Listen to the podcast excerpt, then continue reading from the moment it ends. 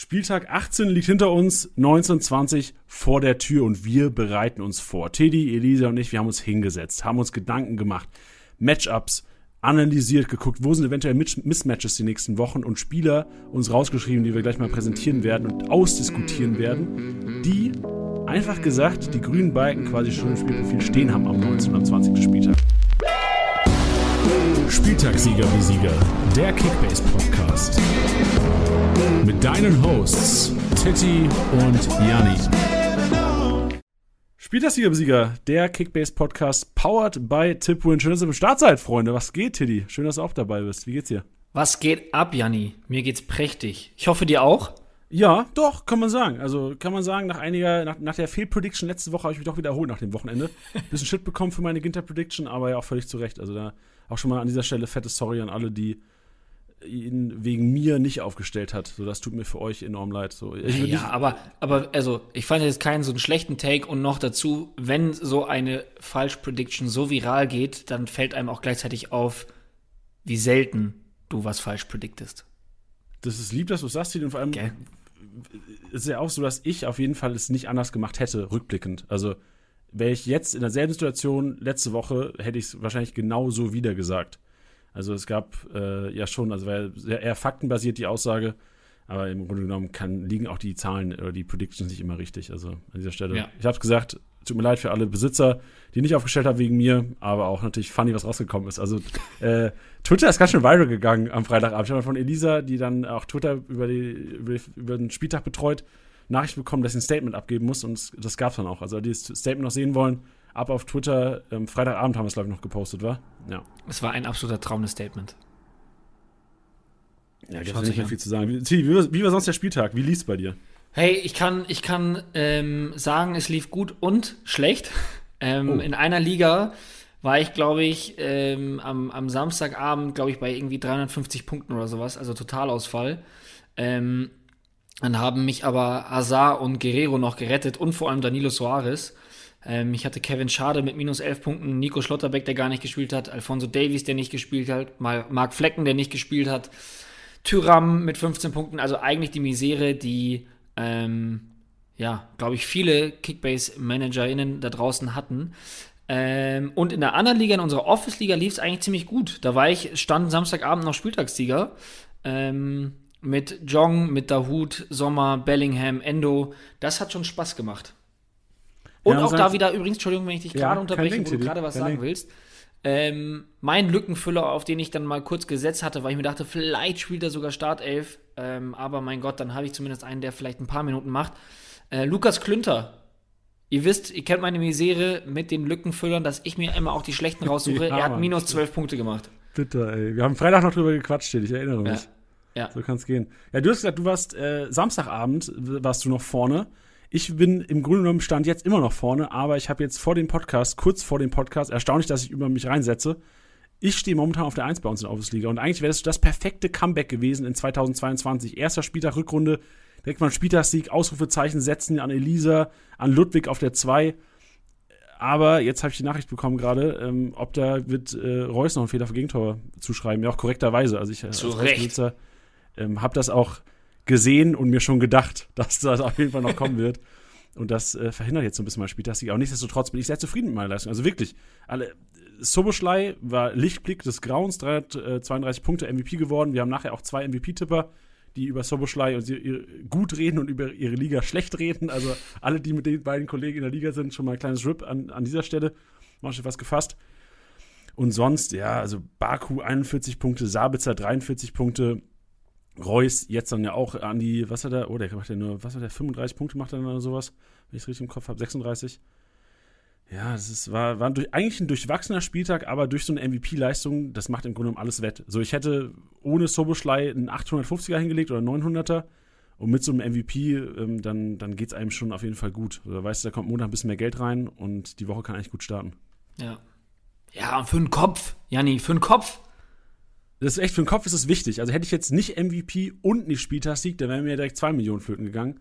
Aber nee, auch nicht flöten gegangen, weil man sagt ja so, Reus hat den Fehler zurechtbekommen. Jetzt darf ich hier nicht anfangen, so in die zu sehr Userbrille zu bekommen, weil klar fuckt es mich ab, dass die minus 45 kommt. Aber ja.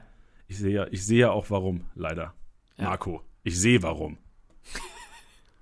Aber es gibt ja auch in dieser Woche, Teddy, wieder Sachen, auf die wir uns freuen können. Also nicht nur unsere, ähm, ich sag nicht mehr Predictions, weil die ist schiefgegangen letzte Woche bei mir.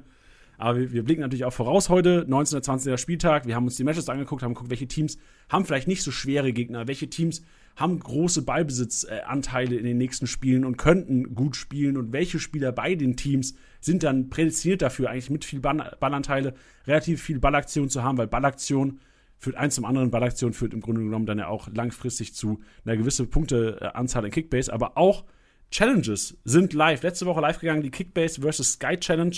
Joint gerne rein. Und diese Woche neu am Start die B42 Challenge. B42, also alle Amateurfußballer oder generell alle Kicker in Deutschland oder viele Kicker in Deutschland haben bestimmt schon mal gehört, äh, B42, eine App für alle Mannschaftssportler, die kicken da draußen, äh, hat eine Challenge ins Leben gerufen und die Challenge hat es in sich. 150 Millionen ist schon mal nicht viel für elf Leute, aber man kann auch echt sehr, sehr wenig Spieler nur aufstellen, denn es sind nur Spieler verfügbar, deren Marktwert momentan steigt. Bedeutet, von gestern auf heute, alle Spieler, die eine positive Marktwertentwicklung haben, sind auswählbar. Alle, die eine negative Marktwertentwicklung hatten, sind leider nicht auswählbar. Also es gibt viele Spieler, die am Wochenende ordentlich punkten könnten und werden, die nicht dabei sind. Also viele Comeback-Spieler wie, was weiß ich, ich weiß jetzt gar nicht, wie es bei Sagadu aussieht oder sowas, aber das ist ja auch so einer, der man, wo man sagen könnte, ist eine heiße Aktie für den nächsten Spieltag einige Spieler, die heiße Aktien sind, sind nicht dabei. Also B42 Challenge ist was, das würde ich mal so behaupten, so für die Experten unter uns. Also joint mal rein, Link in den Show Notes, um direkt in die Challenge zu kommen. Teddy, bist du schon drin? Ich bin schon drin. Geil. Es ist nicht so einfach, ne? Ich habe auch schon so ein bisschen rumprobiert. Es ist nicht einfach, wirklich. Es ist nicht einfach, da ein Team zu stellen. Ja, ist so ein bisschen, was du sagst. Es ist auf jeden Fall was, wo man jetzt mal nicht so sagt, es ist 20 Uhr äh, 28, komm, ich stelle nochmal eben schnell auf, sondern da muss man sich erstmal hinsetzen und überlegen. Ja, das ist richtig. Das ist richtig. Aber das machen wir ja. Die Zeit nehmen wir uns. Ich überlege ja gerne. So, ich bin auch ein Tüftler. Das mache ich ja gerne eigentlich. Wahnsinn, Apropos vielleicht Tüfteln, Tilly. Ja, bitte. Ich wollte ich wollt deinen Maschinenraum nein, herleiten. Nein, bitte mach einfach. Ja. Hast du Bock? Ich habe richtig Bock. Start rein, Alter. Die emotionale Aufarbeitung des 18. Spieltags, Tilly. Let's go! Bühne ist dir. Tittys Maschinenraum wird dir präsentiert von Manscaped. Hallo und herzlich willkommen, ihr lieben Zuckerschnuten im Maschinenraum. Und heute habe ich wieder ein paar äh, tolle Akteure für euch am Start. Viele haben äh, Matze Ginter gefordert, um Janni nochmal eins auszuwischen. Sein Statement haben wir jetzt schon gehört. Aber Janni, dein Glück ist, dass ähm, Matze Ginter in der Top 10 steht. Deswegen wird er hier nicht behandelt, denn hier kommen die. Ich, ich, weiß nicht, ob ich mich freuen soll. Das klingt ja schon mal schlimm, dass der Kollege überhaupt in den Top, Top 10 ja, steht nach so einer Prediction. Aber gut. Jetzt wollte ich ja. da eigentlich was Gutes damit tun, aber. Aber danke dir, dass wir nicht so viel darüber reden müssen, jetzt mehr. Aber ich bin mal ja. für Lisa gespannt später. Aber ja, Maschinenraum. Denn, denn wir haben äh, jemanden am Start, der auch gerade vielleicht so ein bisschen unterm Radar läuft. Und das ist mir äh, im Spiel vor allem aufgefallen. Es ist nämlich Marc Uth. Marc Uth hat ähm, in, in seinen letzten fünf Spielen für, für Köln, nicht in den letzten fünf generell von Köln, sondern in seinen letzten fünf, ähm, hat es geschafft, viermal einen grünen Balken reinzuzaubern. Ähm, darunter zweimal ähm, getroffen, zwei Assists. Jetzt gegen Hertha einen Assist nur in Anführungsstrichen. Denn der war überall. Ich war richtig überrascht. Der hat richtig, der hat richtig geil gespielt gegen Hertha. Ich weiß nicht, hast du es hast gesehen? Ich habe es leider nicht gesehen, aber die, die Punkte sehen auf jeden Fall sehr vielversprechend aus. Also ähm, generell Köln, das, ja, also auch in der Rückrunde anscheinend eine ernstzunehmende Mannschaft. Ähm, Hertha, also was Punkte angeht, ja echt überrannt teilweise. Und ich sehe bei Marc Uth auf jeden Fall äh, Pass des Todes, äh, unfassbar, also ein sehr ähm, langer, äh, sehr kurzer Matchday, also sehr kurzer Live-Matchday für seine Punkte, aber ein sehr intensiver. Also er hat sehr viele Großchancen, sehr viele Torschussvorlagen, sehr viel ausgedribbelt. Torschüsse selbst hat er auch einige. Also, wenn es heiß wurde bei den Kölnern, ja dann, dann meistens, wenn man den Live-Matcher sieht, äh, über Marc Uth. Ja, nee, das war auch ähm, rein subjektiv, wenn man es geschaut hat, war es für mich genauso. Der war immer beteiligt, der war da ein richtiger, ja, Aktivposten in der Offensive. Deswegen bin ich auch mal gespannt, ähm, was, seine, was seine weiteren Startelf-Chancen da angeht. Ähm, also nach dem Spiel kann ich mir vorstellen, dass er da auch wieder drin bleiben wird. Vor allem, ähm, wenn man nach Baumgarts Leistungsprinzip geht. Ja, das denke ich auch. Also ich glaube, es waren, war ja noch ein bisschen Fragezeichen, ob eventuell, also anders unter der Woche, ich glaube, man konnte es schon abzeichnen, ähm, unter der Woche auch nicht voll trainiert ähm, voll im Training gewesen, hat, glaube ich, lang individuell trainiert. Ich weiß noch nicht, ob er im Abschlusstraining war. Aber ich glaube, es war dann relativ fix. Also am Freitag war eigentlich schon klar, dass Uth äh, startet. Und ähm, ich glaube, ihn haben nicht so viele gehabt, weil nun mal bis Freitag oder bis Donnerstag jetzt nicht hundertprozentig klar stand, dass er in der Startelf steht. Ähm, von daher glaube ich, dass viele ihn wahrscheinlich die letzten Wochen über den Transfermarkt gehen haben sehen oder eventuell Leute ihn auch gar nicht aufgestellt haben am Freitag. Äh, aber umso geiler und Glückwunsch an alle, die ihn reingezaubert haben, weil das war ein Brett für den Marktwert vor allem, also wirklich ein, ein Megabrett. Ja, ich habe dann noch jemanden, der ebenfalls vorne sehr, sehr aktiv war für seine Mannschaft und der mir richtig, richtig gut gefallen hat. Und vor allem muss ich ihn hier reinpacken, weil wir ihn im Vornherein in der Sky Show ähm, gecallt haben und ich vor allem auch äh, seine Kiste gecallt habe. Und das ist Wu Yong Jong. Der Freiburger, der da vorne wirklich so krass am Start war. Man muss dazu sagen, ja, man muss ja auch fairerweise sagen, der hätte schon auch gut und gerne noch zwei, drei Tore mehr machen müssen. Der hat schon auch gute Chancen liegen lassen. Aber dadurch, dass er eins gemacht hat, 200, äh, wie viel sind es gerade? 14 Punkte sind es aktuell. Äh, also da auch nochmal massig Rohpunkte auch nochmal oben drauf. Da denke ich mir, wenn der dann noch eine Kiste mehr macht, dann äh, reden wir hier schon auch vielleicht über einen MVP-Titel. Und äh, was ich auch spannend fand, dass er so kopfballstark ist. Also ich der check das gar nicht. Warum ist er denn so kopfballstark? Der ist ja gar nicht groß. Das ist ja jetzt noch nicht mal Lukas Höhler-Niveau von der Größe her. Ja, und deswegen ähm, wollte ich das mal hervorheben und ihn hier auch äh, entsprechend abfeiern. Vielleicht ist er auch gar nicht kopfballstark, sondern einfach die Flanken von, von Güni und Co. über die Außen so stark. Auch das, auch das. Aber der hatte auch einen, einen richtig starken Kopfball, äh, der, dann, der dann aber nicht reinging. Ähm, der, wurde, der wurde noch rausgekratzt. Aber da dachte ich mir auch schon, wow, wie er den da aufs lange Eck zieht. Naja, ich bin mal gespannt, ob er ähm, ja, diese Lorbeeren ähm, auch in den nächsten Wochen noch von mir bekommen wird. Ich hoffe es. Ich hoffe es, ich würde es ihm gönnen. Und wir hatten es auch schon bei Sky gesagt, auch so ein bisschen unter dem Radar. 15 Startelf-Einsätze, 10 Millionen Marktwert dafür, dass er ähm, bei Freiburg spielt, die eine Wahnsinnssaison spielen, fand ich dann schon irgendwie, ist schon underrated. Ja, also für mich, ich habe jetzt gerade mal auf ein Spielerprofil geschaut, für mich ist halt immer noch äh, Jong einer, der, wenn er nicht trifft, halt auch nicht irgendwie Kickbase-Relevanz hat. Ja, äh, dadurch kein, kein bin voll bei dir. bis jetzt.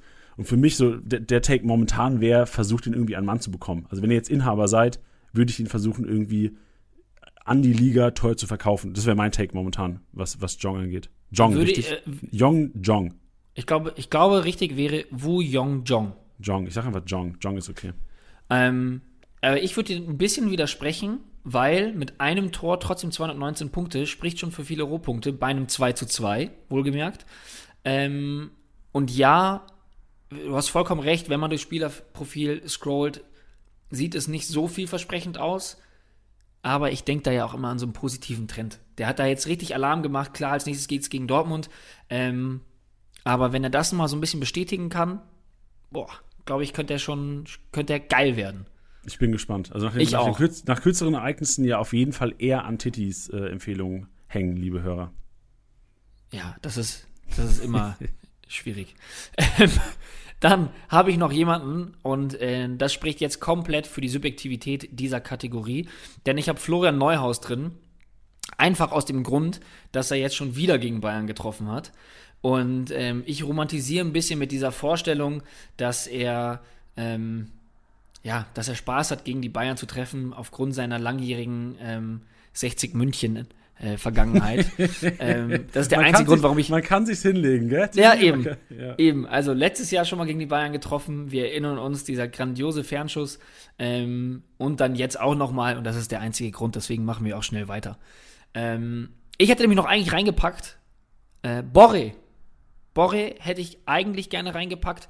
Ähm, mit, mit, mit zwei Toren, dann aber leider natürlich irgendwie mit zwei Toren dann auch trotzdem nicht geile Punkte abgesahnt, dass das Spiel dann so gedreht wurde, ist auch echt der absolute Wahnsinn. Meiner Meinung nach hätte er auch vom Platz fliegen müssen bei dem Tackling da gegen Haaland an der Eckfahne. Ähm, also ich verstehe ehrlich gesagt nicht, warum sich das nicht nochmal angeschaut wird. Für mich war das eigentlich eine klare rote Karte. Ähm, dennoch 191 Punkte. Ich bin mal gespannt, was Elisa später sagt, ähm, weil die Form der letzten Spiele spricht voll und ganz für ihn. Ähm, wir waren ja anfangs immer ein bisschen skeptisch. Es wäre auch ein Spieler, von dem ich ähm, immer meine Finger gelassen hätte, aber die Form bestätigt. Äh, ak aktuell läuft er so heiß. Ähm, auf jeden Fall jemand für den Maschinenraum. Ja, also Borre, ich wirklich, also da wurde ich auch wieder mit meinen Worten geschlagen. Also ich habe ihn auch als nicht Kickbase tauglich betitelt. Ich sehe auch, was Rohpunkte angeht, ihn immer noch kritisch. Aber wer Tore macht, der braucht keine Rohpunkte. Also an dieser Stelle. Boom, ähm, das ist ein Statement. Ja, und am Ende hätte ich jetzt noch einen, den, den, den, den nominiere ich so halb. Ich bin mal gespannt, was du dazu sagst. Ich glaube, du hast da auch eine Meinung. Ähm, nämlich äh, Thomas Meunier, der auch wieder den nächsten grünen Balken drin hat. Jetzt auch mal wieder mit einem Assist. Auch viele Rohpunkte gemacht. Ich muss aber sagen, das fand ich nämlich die Sache war, es lief so viel über seine Seite und bei Dortmund ging echt wenig. Ja, wir wissen es alle, der Großteil von uns hat das Spiel gesehen. Ähm, Dortmund war echt nicht gut und ich habe es nicht verstanden. Ich denke da immer an Jannis Worte. Guerrero, der Spielemacher auf der Linksverteidigerposition. Oder Spielmacher und Spielemacher, beides. Und da ging nichts über den. Der hat auch keine Bälle bekommen. Und ich habe mich immer gefragt, warum es konsequent über Meunier ging. Äh, und da hat er sehr, sehr viele Punkte geholt. Und gefühlt lief es bei Dortmund dann besser, als dann wieder öfters über Guerrero ging. Deswegen bin ich da so bin ich so halb für den Maschinenraum, weil geile Punkte, ähm, auch für die Leute, die ihn jetzt vor ein paar Wochen noch für einen geringeren Marktwert geholt haben, glaube ich, die freuen sich, weil er einfach sich echt als, ja, ziemlich. Maschine, sag doch, die passt perfekt. Ja, schon Maschine. Aber ich glaube, dass die, dass die Punkte vielleicht in Zukunft ein bisschen abflachen könnten, wenn Guerrero da mehr Bälle auf der Seite bekommt. Ja, also mir ist auch aufgefallen äh, am Samstagabend, dass es wirklich so ist, dass, ähm, glaube ich, Guerrero sich in der ersten Halbzeit anscheinend sehr zurückgehalten hat, Meunier sehr aktiv war, viel über die rechte Seite gekommen ist. Er hätte fast die Bude gemacht am Anfang, wenn Trapp, Trapp da nicht irgendwie Weltklasse noch seine, seine Flutschfinger dazwischen bekommen hätte. Also äh, Meunier hat mir sehr gut gefallen am Samstag, äh, Samstagabend, muss auch sagen, also für den Preis momentan auf jeden Fall immer noch zu günstig, unterbewertet, was den Marktwert angeht. Also ist für mich einer, der, ähm, aber wie du sagst, Tilly, also ist es wahrscheinlich so ein 20-Millionen-Spieler, also das geht völlig klar für den, 20, 25 Millionen.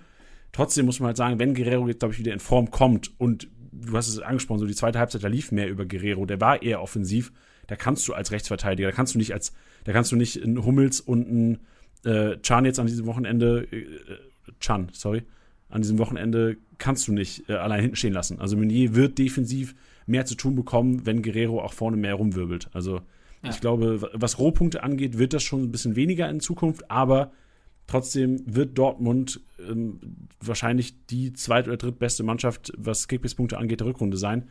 Und wenn du da einen gesetzten Rechtsverteidiger hast, was Meunier auf jeden Fall ist, also selbst wenn alle fit sind, spielt Meunier. Also das kann man ja auch, letztes Jahr äh, war es ja so, dass es nicht so war. Dann hat man ja gehofft, dass ein Ersatz kommt, kam keiner.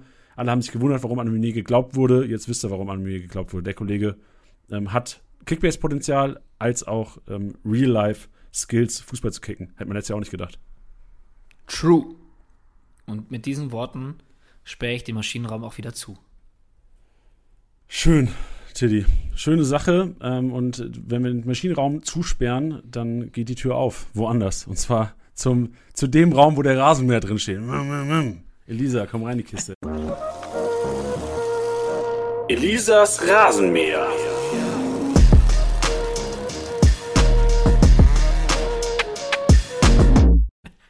Ja, hallo, hallo, welcome in meinem Rasenmäher oder in der Garage, äh, wo er drin steht. Die statistische Aufbereitung des Spieltags steht also wieder bevor und ähm, ist mir immer wieder eine Freude, mit dem Abwehrboss zu beginnen, weil der Abwehrboss ist für Janni, glaube ich, immer die, die Anti-Kategorie, wo ich ihm schön was unter die Nase reiben kann. Diesmal, ich glaube, ihr werdet es alle erahnen, ist es nämlich der Matze. Matze Ginter ist unser Abwehrboss. Ich glaube, das könnte man nicht besser skripten. Ähm, 33 Aktionen hatte er, 153 Punkte allein dadurch. Wir wissen es alle, dass er ähm, die beste Saisonleistung gegen die Bayern abgefackelt hat. Ähm, 223 Punkte waren es jetzt am Ende. Und ähm, ich glaube, da müssen wir gar nicht so viel mehr zu sagen, oder Janni? ich glaube, wir müssen da echt nicht mehr viel zu sagen. ey, Mann, ey, das ist echt. Das ist, ich, also ich hoffe, also für mich ist natürlich witzig auch. Ich kann, ich kann verstehen, wenn da draußen einige wahrscheinlich echt pisst sind. Mhm. Ähm, auf mich, aber ähm, also ich inzwischen nehme ich es mit Humor, obwohl es mir, das kann ich hier ehrlich zugeben, ähm, sehr zu Herzen gegangen ist am Wochenende, weil ja doch einiges an, ähm, ja. ich will jetzt nicht sagen Hate, aber es ist ja doch einiges reingekommen und einige hören ja anscheinend doch wirklich ähm, auf mich, wenn es um Entscheidungen geht. Ähm, ja, also mir ist es echt zu Herzen gegangen, Freunde. Ich, ich, ich hatte, äh, ich habe daran ein paar Minuten verschwendet am Wochenende. Nicht verschwendet, aber ich habe da echt drüber nachgedacht. Ja, ich, ich glaube, das zeigt aber ja auch, dass, wie Titi auch gesagt hat, dass du sonst wirklich jede Menge gute Meinungen abgibst und dass man mal irgendwann falsch liegt, wenn man sich aus dem Fenster lehnt. Das passiert halt auch. Wenn es so eingetroffen wäre, wäre es umso geiler gewesen, weißt du? Ich meine, es ist jetzt auch keine krass mutige Prediction, dass Ginter gegen die Bayern jetzt nicht gut punktet. Also, wenn es dann so kommt, kann jeder laut schreien, aber. Noch dazu halt ist es so ja mit Daten argumentiert, einfach der letzten Jahre oder der letzten Partien. Es ist jetzt nicht so, als hättest du gesagt, äh, ich habe die Beobachtung gemacht, dass, ja, sondern das ist einfach die Datenlage. Deswegen, ich würde mir da keinen Kopf machen. Nee. nee, jetzt, ey, heute ist für mich abgehakt. So, jetzt, ich habe gesagt, so, ich mache Statement im Podcast, das ist gut. Ich habe Statement auf Twitter gemacht am Freitagabend direkt. Jetzt, jetzt auch gut. Also, es ist ein Ginter, kranke Maschine und meine Entschuldigung ist im Grunde ja auch hier. Ich habe ihn aufs Cover gepackt heute. Reicht das auch irgendwann mal. ja, was man daraus aber auf jeden Fall ziehen kann, ist, dass Ginter im Vergleich zu Elvedi echt sehr viel besser punktet in letzter Zeit. Wenn man auch in seinen Feed schaut, äh, sind da einige mehr grüne Balken als bei Elvedi. Ähm, diesmal auch wieder nur ähm, 56 Punkte für Elvedi und habe ja schon gesagt, wie viele für Ginter. Allgemein ist er auch der bessere Punkter mit 97 Punkten im Schnitt und Elvedi nur 61. Also den Vergleich muss man da schon heranziehen und zeigt, dass Ginter da preisleistungsmäßig oder insgesamt einfach ein bisschen schmackhafter ist derzeit. Dann die weiteren auf Platz 2 ist Niklas Stark ähm, war ich sehr überrascht, habe ich mir ja. als Lückenfüller tatsächlich Ey, hatten geholt. wir aber auch thematisiert, Elisa. Mhm. Wir, letzte Woche haben wir es mhm. bei den Predictions thematisiert. Niklas Stark, finde ich geil, dass er jetzt an zwei ist. Schade, dass er nicht an eins ist. Danke ja, das ist schade tatsächlich. Ähm, darf, ich, er, darf ich noch, ja? darf ich noch äh, Platz 3 reinschmeißen? Entschuldigung, wenn ich dich zum 14. Mal unterbreche. Easy. Ich habe nämlich einen Guess. Mhm. Ich hatte mich überlegt, ihn in den Maschinenraum zu schmeißen. Es ist zwar natürlich dankbar gegen zehn Leute, aber ich fand die Leistung von Josko Guardiol auch grandios. War grandios, aber er ist ja derjenige, der bei uns immer in der Passmaschine eher drin ist. Also er ist da nicht so der Brecher hinten, sondern der durch den Spielaufbau eher punktet. Werden wir auf jeden Fall auch noch ähm, thematisieren. Wie bitte? Darf ich drei gessen? Ja, gerne. Ich würde Bono reinwerfen. Guck, Janni, da bist du doch wieder. Ist echt so? Call it a comeback. Geil. Und jetzt ja, geht's los. 2020 hat gestartet. Ja, Sebastian Bonneau ist Platz Nummer 3 mit 21 Aktionen, 85 Punkte. Niklas Stark 97 Punkte, falls ich es noch nicht gesagt hatte. Ähm, und dann noch die weiteren sind Martin Hinteregger, Timo Hübers, Waldemar Anton, was ich sehr interessant fand, weil er anscheinend der defensivere Part ist und Ito derjenige wie bei Guardiol, ähm, den wir auch noch in der Passmaschine sehen werden. Davor war es irgendwie Mafropanos beides in einem. Diesmal teilen sich sozusagen die Rollen ein Stück weit. Ähm, ist auf jeden Fall auf Platz Nummer 6 Waldemar Anton.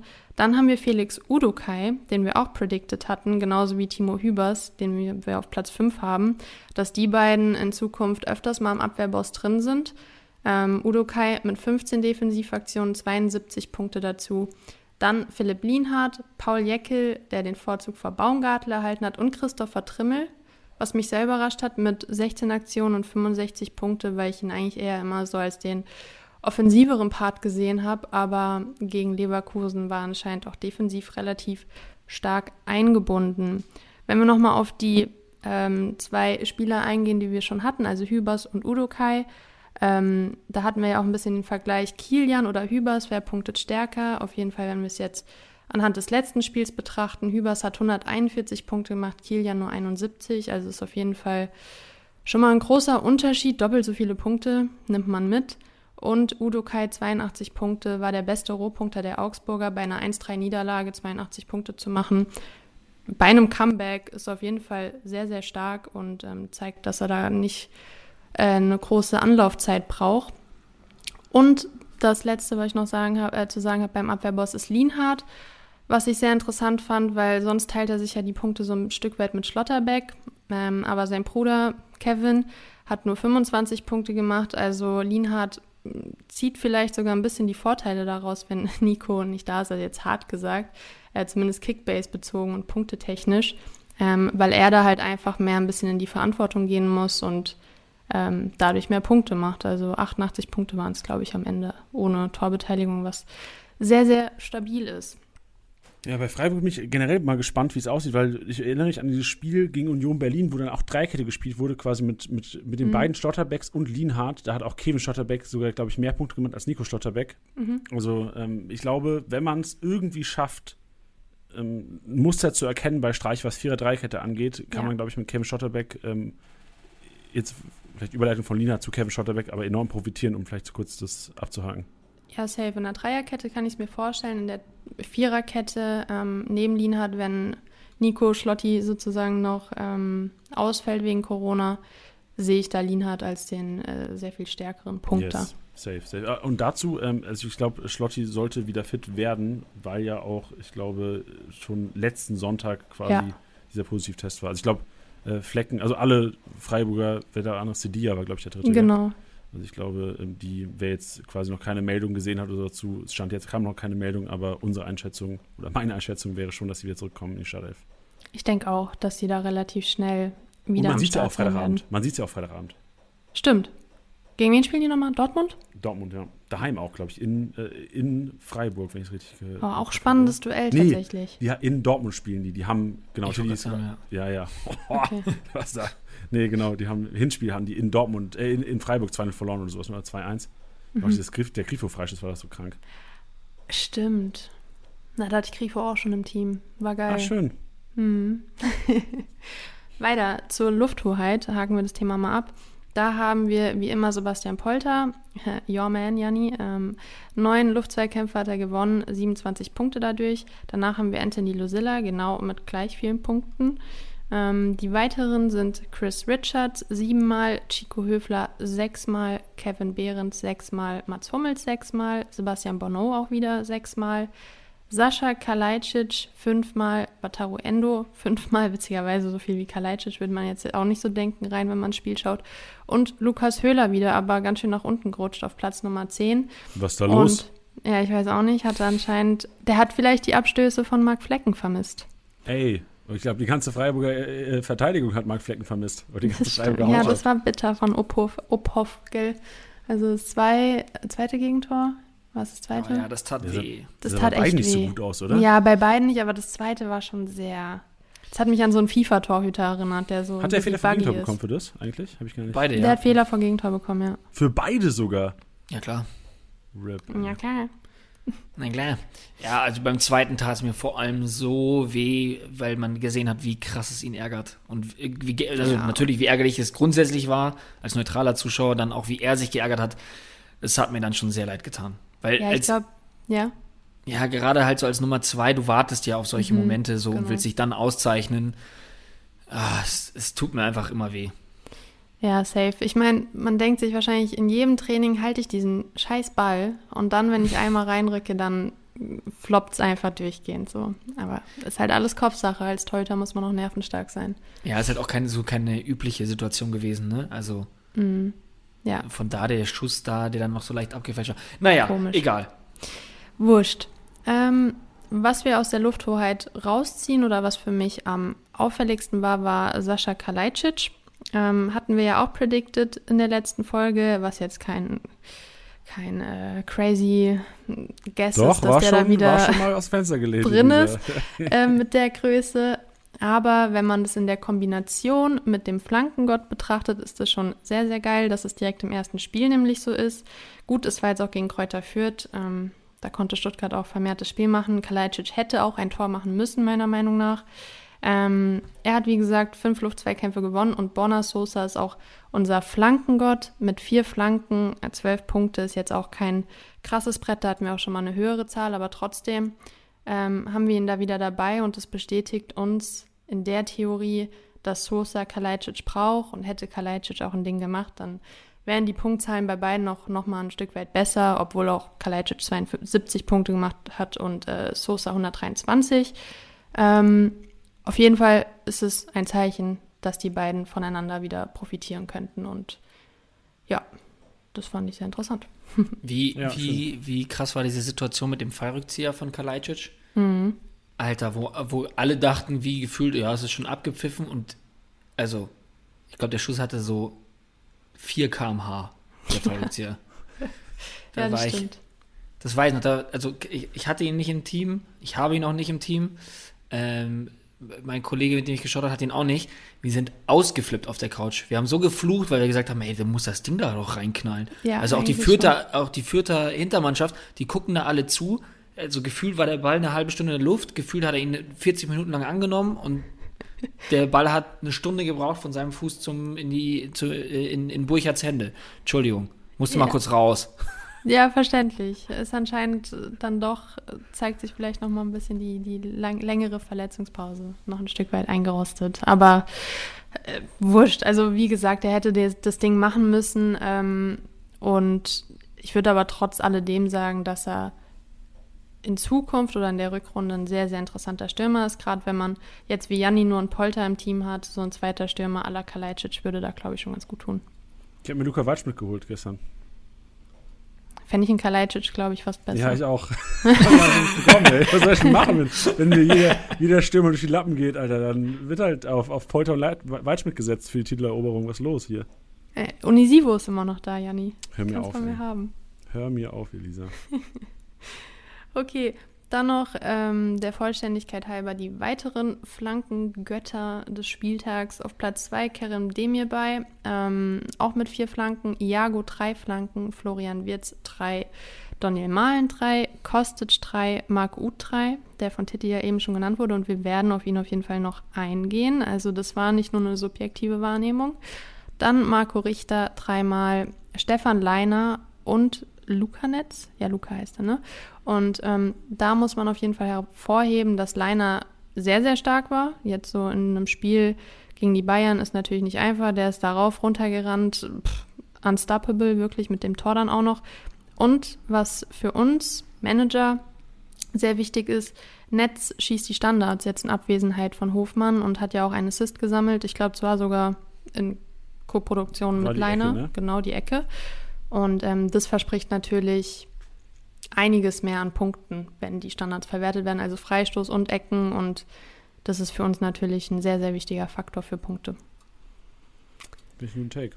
Ja, ein Kreativzentrum und da kommen wir jetzt zu dem Kölner Marc Uth und das ist wirklich verrückt. Ihr habt es gesagt, ähm, sein Feed ist gar nicht mal so lang im Live-Match-Day, aber er hat halt einfach ein paar Banger rausgehauen.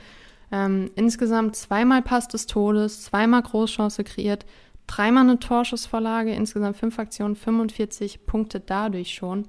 Und ähm, er hat ja auch den Assist gesammelt, 213 Punkte, aber nur mit einem Assist ohne zu Null Bonus. Das ist auf jeden Fall ein Brett, was man damit erklären kann. Dazu kamen natürlich auch noch viele Pässe durch Punkte. Äh, wow, Punkte durch Pässe.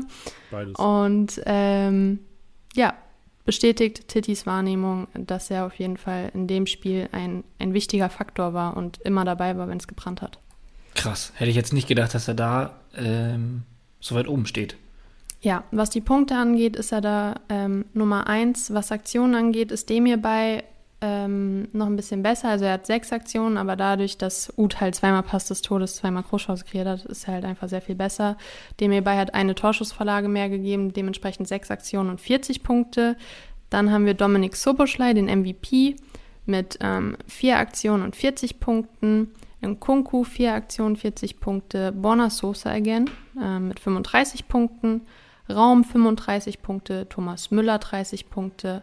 Robin Hack, der, der Hack, der gute Punkte beschert hat, ähm, 30 Punkte. Max Kruse 30 Punkte und Lars Stindl 25 Punkte. Und wenn euch da jetzt noch einer aufgefallen ist, den man irgendwie hervorheben könnte, wäre das euer Take. Ansonsten ähm, würde ich einfach weitergehen zur Passmaschine.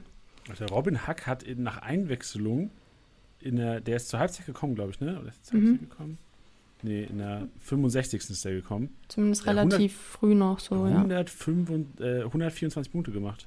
Heftig. Und dann sogar noch hier bei Kreativzentrum aufgelistet. Also Robin Hack für mich ein Startelf-Kandidat auf jeden Fall. Ja, Ge gegen, mein- es geht gegen Fürth. Bielefeld gegen Fürth am, am Samstag, das kann man schon mal sagen. Und am Wochenende. Nee, Sonntag spielen die, glaube ich. das Kellerduell höre ich doch jetzt schon. Ähm, ja, das ist ähm, auf jeden Fall eine sehr, sehr starke Leistung. Könnte sogar sein, dass er, wie viel ist er wert? 500k, dass er sogar die Preis-Leistungs-Performance des Wochenendes war. Ja, würde mir wundern. Gab es irgendwas, was sonst noch explodiert ist, was so niedrig war? Nee, ich glaube nicht. Nee, also, oder Lasmes, vielleicht Lasmes auch, aber der hat weniger gemacht, ne? Lasmes hat vier Punkte weniger. Krass. Lasmes ist doch nicht 500k, oder? Nee, ist nicht 500k. Ah, ist schon 1,7, okay. Aber ich finde es geil, wie so, wie so eine Bude einfach den Knick äh, komplett zer zerfetzt. Ja, safe. Nee, also Robin Hack, ja, gebe ich dir recht, ähm, hat da einen guten Impact gegeben, dann noch im restlichen Spiel. Und wer ihn als Lückenfüller aufgestellt hat, hatte wirklich ein richtig glückliches Händchen. Gut, Passmaschine. Und da haben wir ein sehr offensichtliches Muster, nämlich die 1, 2, 3, 4, die ersten vier plus ähm, ein zusätzlicher Spieler, das sind alles Leipziger. Also Kevin Campbell, Josko Quadiol, Dominik Soboschlei und Tyler Adams sind die ersten vier. Ähm, Campbell mit 111 Pässen, Quadiol mit 82 Punkten, äh, Pässen und Punkten. Wie Tiddy gesagt hat, ähm, hat ein sehr starkes Spiel gemacht, ist auch der konstanteste Punkter. Ähm, was das angeht, habe ich ja schon oft erwähnt, dass er sehr in den Spielaufbau involviert ist und es bestätigt sich einmal mehr. Ähm, dann haben wir Dominik Soboschlei mit 79 Pässen und Tyler Adams auch mit 79 Pässen. Dann schleicht sich Borna Sosa dazwischen mit 73 Pässen. Ähm, Joshua Kimmich mit 69. Dann haben wir Ito mit 61 Pässen, Angelino mit 60 Pässen, Florian Wirtz mit 56 und Dennis Geiger mit 55. Und da ist dann nochmal das, was ich auch vorhin gesagt hatte mit ähm, Waldemar Anton dass sich die Rollen da sehr aufteilen. Auch als Mafropanos noch gespielt hat, war Ito auch schon teilweise so, dass er gute Rohpunkte gesammelt hat, weil er halt ähm, im Aufbauspiel mehr drin ist. Anton hat da eigentlich immer relativ schlecht gepunktet, ähm, weil ihm quasi die Kickbase-Aufgaben weggenommen wurden, ob geklärt oder Spielaufbau. Das hat Anton jetzt halt übernommen und Ito das andere. Dadurch ganz gute Punkte für Ito. Und ähm, ja, die Leipziger 68% Ballbesitz gegen Mainz. Wie gesagt, Guardiol sehr, sehr konstant, was das angeht. Vier grüne Balken in Folge. Ähm, drei ohne Torbeteiligung. Ich glaube, vor vier Spielen hat er auch einmal genetzt. Und ähm, ja, die spielen jetzt gegen den VfB und einen formschwachen VfL Wolfsburg. Also da dürften wieder relativ hohe Ballbesitzanteile ähm, dabei sein. Also ich gehe da schon so von 60 Prozent aus. Und äh, dementsprechend die Kandidaten, die ich genannt habe, wenn sie da wieder spielen, wovon ich eigentlich ausgehe, könnten erneut sehr, sehr gut punkten. Ohne Torbeteiligung auch. Ja, ich würde die Bremse so ein bisschen vor die Leipziger stellen. Ähm, dieser, ich habe mir ähm, alle Live-Match-Days von den genannten mal angeguckt mhm. und es war sehr auffällig. Das Beispiel, bestes Beispiel ist eigentlich Kevin Campbell. Kevin Campbell ist für mich einer der gefährlichsten Kickbase-Spieler eigentlich auf dem mhm. Markt fast, weil du immer wieder mega Hoffnung in den hast. Das, also der hat so gefühlt alle sechs, sieben Wochen hat er mal einen grünen Balken. Aber ähm, Hack wurde in der 18 Minuten vom Platz gestellt. Und bis zur 18. Minute hatte Kevin Campbell sechs Punkte mhm. und hat im Grunde genommen nicht jetzt viele Rohpunkte gesamt durch Ballbesitz. Und dadurch, dass halt dann wirklich meist Unterzahl war, verfälscht halt leicht. Also ich glaube, wir müssen halt deswegen so ein bisschen auf die Bremse drücken, weil nicht, dass jetzt alle Podcast-Hörer oder generell, gut, dass ihr Podcast hört, weil andere treten vielleicht nicht auf die Bremse, die jetzt sagen, okay, krank, Leipzig ist die Rohpunkte-Mannschaft schlechthin. Also du bist nun mal einfach ja. mit mehr Ballbesitz in Überzahl, bist du nun mal eine Rohpunkte-Mannschaft. Also wenn die Bayern mal in Überzahl sind, so voll, dann will ich gar nicht die Punkte von, von Kimmich, äh, Tolisso, ähm, was weiß ich, Pavard und Co. wissen. Ja, verstehe ich. Ähm, auch mit dem Platzverweis, dass du das so heranziehst als Argumentation. Ich glaube aber trotzdem, dass jetzt, wenn man es anhand der Gegner beurteilen will, ich finde gegen den VfB und gegen Wolfsburg, die beide derzeit nicht die Mannschaften sind, die das Spiel so dermaßen machen, dass Leipzig da das Spiel an sich äh, ranziehen kann wieder. Natürlich werden es jetzt nicht wieder, wie viele Punkte hat Kampel gemacht? 168 Punkte, das glaube ich jetzt auch nicht, vor allem ohne zu Null Bonus nicht. Ähm, aber ich sehe ihn jetzt erstmal gesetzt, dadurch, dass Haidara beim Afrika Cup ist, ne? Ähm, yes. Ich wüsste nicht, wer ihn jetzt gerade ersetzen sollte. Das wäre immer nur bei Kampel bei mir so ein bisschen das Fragezeichen, aber ich glaube, derzeit ist da keine große Konkurrenz. Ich will nichts falsch Gar sagen. Keine, oder? Hm? Gar keine. Nee, dementsprechend, also die nächsten zwei Spiele sehe ich da mindestens eigentlich einen grünen Balken und wie gesagt, bei Quadiol, der hat gegen ähm, Gladbach hat er 246 Punkte gemacht gegen Augsburg, alright, dann Bielefeld und Mainz. Und jetzt halt Wolfsburg und VfB. Ich will jetzt Wolfsburg auch nicht so krass runterreden. Aber dadurch, dass sie jetzt irgendwie neun Spiele, acht Spiele verloren haben in Folge. Ähm, sechs in Folge, also sechs Bundesligaspiele in Folge. Und noch wettbewerbsübergreifend, glaube ich, dann acht oder so, oder? Mit Wahrscheinlich, ja. ja. Da sehe ich schon. Aber die haben in der Vorbereitung haben die gewonnen, glaube ich, ein Spiel. Stimmt, da, da hat Wekos sogar Doppelpack gemacht oder ja, so. Mann. Da dachte man schon Umbruch. da blutet das Herz von einem, wenn man den hat. Denkt man sich so, am Testspiel äh, geht er auf und dann Minus oder irgendwie fünf Punkte oder sowas hat er gemacht. Schmerzhaft. Ja, also ich sehe schon, was du meinst. Man muss es auch differenzieren zwischen den verschiedenen Spielern. Also Campbell und Adams, äh, die defensiveren Parts, weiß ich jetzt gar nicht mal so, ob die da weiterhin so, so krass punkten, verstehe ich, aber Guardiol, Soboschlein, Angelino sehe ich eigentlich weiterhin, egal gegen wen, eigentlich sehr stabil, was die, die Pässe angeht. Angelino siehst du auch stabil. Ich fand mhm. den eher so ein bisschen abfallend, was Leistung angeht. Naja, also ich sehe ihn eigentlich jetzt derzeit so ein bisschen, seitdem er ähm, unter Tedesco spielt, dass seine Formkurve sehr nach oben steigt. Genauso wie bei Silva halt auch. Das sind so bislang für mich die Profiteure von dem Trainerwechsel. Aber jetzt mal, also doof gesagt, Angelino hätte ja niemals einen grünen Ball gemacht, wenn Mainz nicht in Unterzahl gewesen wäre. Ich weiß nicht, so, ob hatte, man das jetzt so dieses, krass an der Unterzahl Der dieses sollte. eine Spiel gegen Gladbach, wo er zwei Vorlagen gemacht hat und seitdem ist es im Grunde, also der hat, der hat vier grüne Balken. Seit dem achten Spieltag hat er einen grünen Balken gemacht, das war, wo er zwei Vorlagen gemacht hat. Also was Rohpunkte angeht, bin ich bei Angelino eher eine andere Meinung dieses Jahr. Also ich sage ja nur, dass ich glaube, dass er jetzt gegen die kommenden Gegner, gegen Bayern München, dann zum Beispiel auch nicht mehr. Klar, jetzt gegen Augsburg beim 1-1 hätte er knapp einen grünen Balken holen können, dass Leipzig jetzt gegen Bielefeld 2-0 verliert und er da 58 Punkte macht, hätte niemand erahnen können. Aber ich glaube eigentlich schon, dass er weiterhin gut punkten wird. Ja, Mann, Kann ich, ich immer dieses, mich triggert es immer eine Wette draus zu hauen, Elisa. Wir, wir, wir, schauen mal. Schauen wir mal. Wir können, wir können ja noch mal ähm, privat drüber reden und dann. wir, reden mal über Wir hören uns nach dem Podcast. genau, richtig. ähm, ja, also lässt sich drüber streiten. Ich finde aber, dass die Zahlen schon vielversprechend klingen und ich habe ja jetzt auch, was die Leipziger angeht, so ein bisschen differenziert. Ähm, deine Meinung, meine Meinung. okay, Tribbelkönig. Und da haben wir Serge Gnabry auf Platz Number One. Ähm, nicht Alfonso Davis ist ja, wie wir alle eigentlich wissen, äh, in Quarantäne gewesen. Äh, Gnabry fünfmal ausgetribbelt, 25 Punkte dadurch. Ähm, auf Platz zwei oder eher gesagt die Teilenden, Platz Nummer eins sind Jamal Musiala, Maxi Mittelstädt und Suat Serdar again, alle fünfmal ausgetribbelt. Also Gnabry ist nicht Number One, aber alle zusammen sind Number One. Alle 25 Punkte dadurch. Auf Platz Nummer 5 oder auf Platz Nummer zwei eher gesagt, kommt schon ganz durcheinander, ist Kone mit viermal, dann haben wir Orel Mangala viermal, Dahut viermal, Kramer dreimal, Dorsch dreimal und Andrade dreimal. Und ich finde tatsächlich, dass man da Chris Kramer ein Stück weit hervorheben müsste. Wenn man das Spiel geschaut hat, hat man gesehen, dass er da einen sehr, sehr positiven Einfluss auf das Spiel hatte. Ähm, er einmal am 16er da uns 1 gegen 1 gegangen ist, wo ich gar nicht wusste, dass Chris Kramer so ein agiler Spieler ist, ähm, wo dann auch Sandro Wagner meinte, man denkt es bei ihm gar nicht, aber er ist ein technisch sehr, sehr feiner Spieler, also auch was die Tricks angeht, dass er eine gute Technik hat, was lange, lange Bälle angeht und so, das ist ja klar. Ähm, aber hat mich positiv überrascht und ähm, ist auf jeden Fall einer, den ich auch auf meine Scouting-Liste packen würde, wenn ich mal einen günstigeren Spieler brauche. Ja, heftig. Ich glaube, Chris Kramer wusste selbst, dass er so beweglich ist. Ja, also war überzeugend. Ist noch ganz wuselig. Gut. okay. Okay. Torhungrig. Und da haben wir wieder Robert Lewandowski. Dann haben wir auf Platz 2 Sascha Kalajdzic.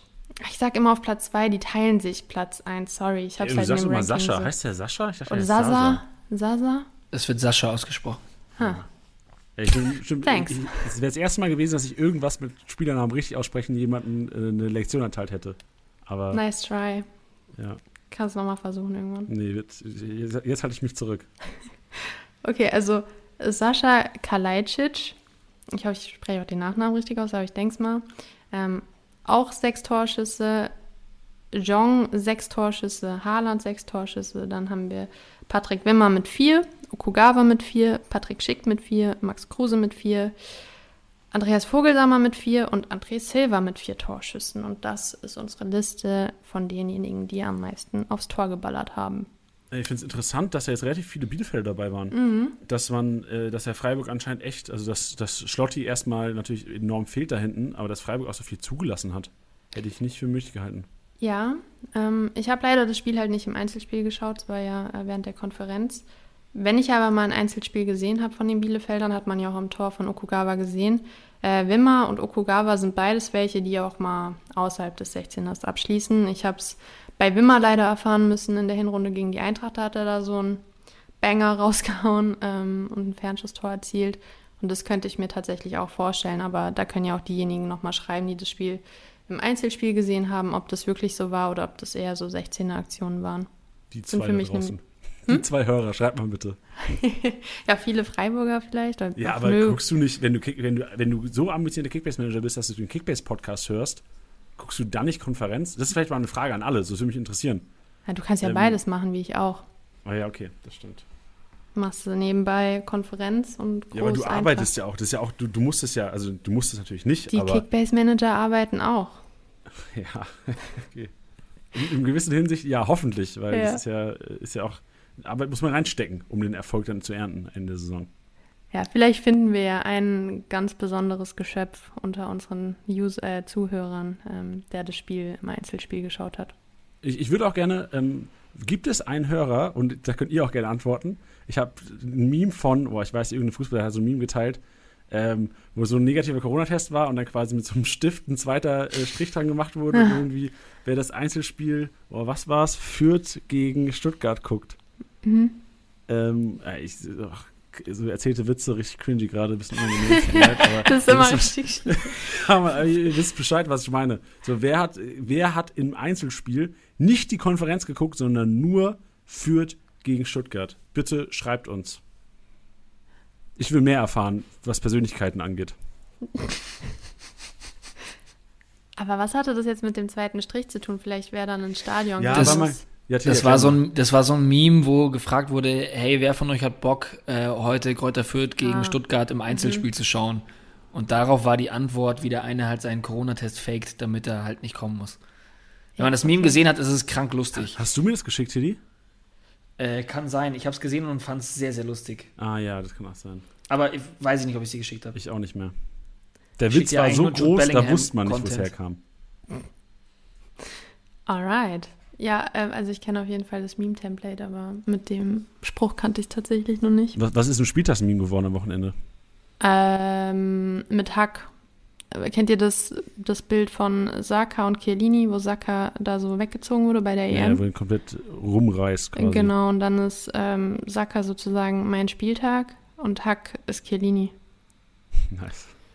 Ich finde es auf jeden Fall gut, dass wir gerade besprochen haben, dass Memes, dass man die sich quasi nicht erklären kann oder erzählen kann und wir einfach noch eins mit Ja, reinnehmen. aber Lisa hat es schon gut gemacht. Also Lisa hat es ähm, sehr gut verbildlicht, verbal. Danke.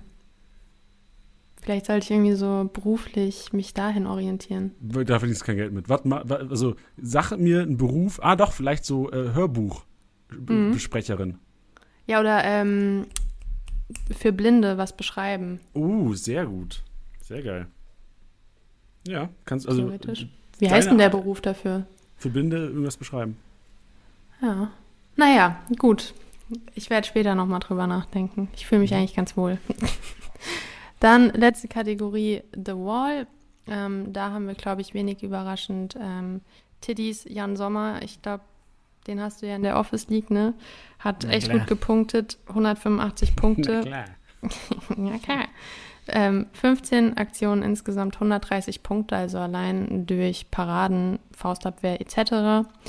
Danach auf Platz 2 haben wir Andi Lute, 14 Aktionen, 105 Punkte, was ich eigentlich auch sehr, sehr bemerkenswert finde, weil er hatte insgesamt nur 121 Punkte, also durch ähm, Pässe etc. hat er dann kaum Punkte gemacht, also wirklich nur reine Paraden, Defensivaktionen ähm, ist da so seine Stärke. Während wir ja schon oft gesagt haben, Riemann, Ortega und Co. sind eher die, die Passmaschinen auch, was das angeht. Dann haben wir Kevin Trapp, ähm, hattet ihr ja schon erwähnt, gegen Meunier unter anderem Weltklasse pariert. 12 Aktionen, 105 Punkte. Ähm, dann haben wir Schwolo mit 8 Aktionen, 80 Punkte. Genannten Ortega, den ich jetzt gerade genannt habe, hat auch viel gehalten. Ähm, auch 8 Aktionen, 75 Punkte. Kobel 6 Aktionen, 65 Punkte. Und Lukas Radetzky mit 7 Aktionen und 60 Punkten. Das sind unsere besten äh, The Walls des, des Spieltags. Schön. In dieser. Das war mal wieder eine geil statistikgetriebene Analyse des abgeschlossenen 18. Spieltags. Yes, sir. That's it.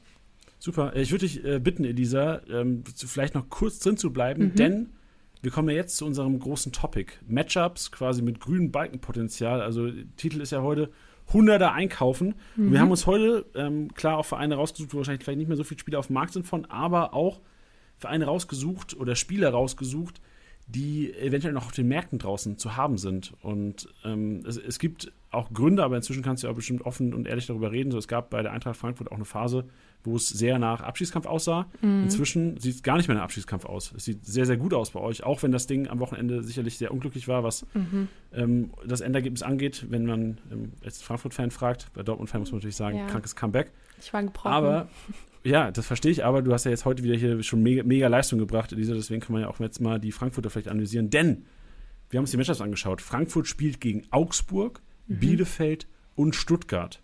Sind das Gegner, die den Frankfurtern liegen, Elisa? Und wenn ja, was sind für dich die Spieler, die eventuell noch draußen auf den Märkten sind? Jetzt vielleicht nicht die typischen äh, Borre, ähm, pff, wer ist noch so typisch bei euch? Ein Dicker vielleicht, Trapp? Ja. Wer sind vielleicht die auch, die ähm, eventuell so ein bisschen nicht hundertprozentig in der Startelf stehen, aber einen guten, guten Ausblick haben auf, auf Rohpunkte oder auf äh, grüne Balken? Mm, also ich glaube, das Ding ist halt, dass abgesehen jetzt von Corona, dass Glasner da überhaupt kein Fan von ist, irgendjemand einfach mal reinzuschmeißen. Das jetzt am Wochenende war zum Beispiel sehr notgedrungen mit Aydin Rustic und äh, Sebastian Rode in, in der Def oder in der Mittelfeldzentrale ähm, weil ja So und Jakic beide noch nicht bei 100% waren oder mit Corona etc., äh, wie es halt die Tage so ist. Ähm, die Gegner, das ist halt bei der Eintracht immer das Ding. Gegen den BVB spielen wir da eine Halbzeit Weltklasse. Man denkt sich, boah, wenn wir so weiterspielen, ähm, kommen wir wieder in die Champions League. Dann in der zweiten Halbzeit hat ja jeder gesehen, dass wir da falsch gewechselt haben, ähm, falsch umgestellt haben, zu ängstlich gespielt haben. Ähm, und gegen die Vereine wie jetzt Bielefeld, Stuttgart und Co.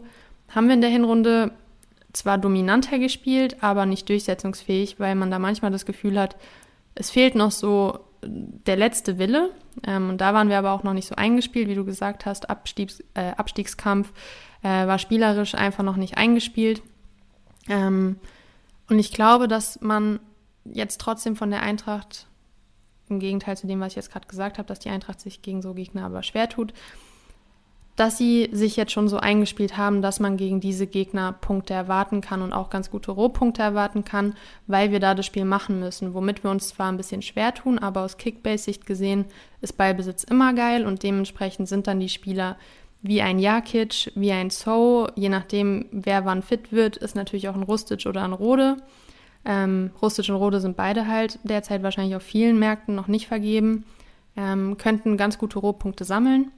Ähm, ansonsten, ja, weiß ich nicht. Also im Sturm ist eigentlich Boré derzeit gesetzt, sonst kann man natürlich auch ein Paciencia reinwerfen, aber das glaube ich eigentlich derzeit nicht. Ähm, also sonst gibt es da nicht so viele Was mit, wilde... mit Kamada und Lindström siehst du als klar gesetzt? Ja, zu 100 Prozent. Aber sind ja vielleicht auch Leute, also beim Kamada, also Lindström kann ich mir vorstellen, dass viele den vielleicht verkauft haben letzte Woche. Ja. Ja, äh, und bei Kamada kann ich mir vorstellen, weil der Trust bei Kamada, glaube ich, generell in der Kickbase-Community sehr, sehr gering ist. Ja, was man eigentlich gar nicht klar, der hat jetzt diesen Spieltag nicht gut gespielt, aber davor wäre er eigentlich okay. Also. Ja, und Kamada auch immer einer, der wirklich eigentlich gegen schwächere Gegner mit Ballbesitz eher so die mhm. Punkte sammelt, als jetzt gegen äh, Dortmund, Bayern und Co. Ja, also ich glaube da schon, dass er wieder gut punkten wird. Ich halte halt auch an meinen Frankfurtern die ganze Zeit fest und das hat sich bislang halt ausgezahlt. Also Boré, ähm, Kamada und Trapp haben jetzt die letzten Male eigentlich immer ganz okay gepunktet. Kamada jetzt, wie gesagt, den Spieltag nicht gut.